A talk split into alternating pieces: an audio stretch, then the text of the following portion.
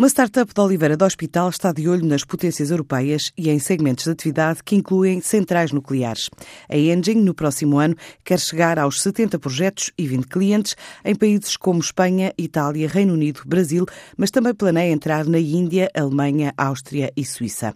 Um dos responsáveis da empresa, Walter Sampaio, explica como. É uma abordagem completamente não invasiva e puramente e exclusivamente baseada em variáveis elétricas. Por essa razão, temos a capacidade de efetuar essa monitorização desses ativos eh, online de forma remota. A internacionalização da empresa está em curso internacionalização essa que, para além do mercado espanhol, que geograficamente está aqui ao nosso lado, estamos já presentes em países como uh, o Brasil, a Inglaterra, a Itália, Portanto, estamos já a ultrapassar as barreiras europeias no que diz respeito à nossa internacionalização. Os próximos passos que temos neste momento para dar eh, têm a ver essencialmente com o mercado indiano, uh, e com o mercado da região DAC, portanto, Alemanha, Suíça e Áustria. Especialista em manutenção preditiva, com soluções para detectar avarias em motores baseados na Internet of Things, a empresa conseguiu nos primeiros anos de operação vendas de 10% nos mercados internacionais.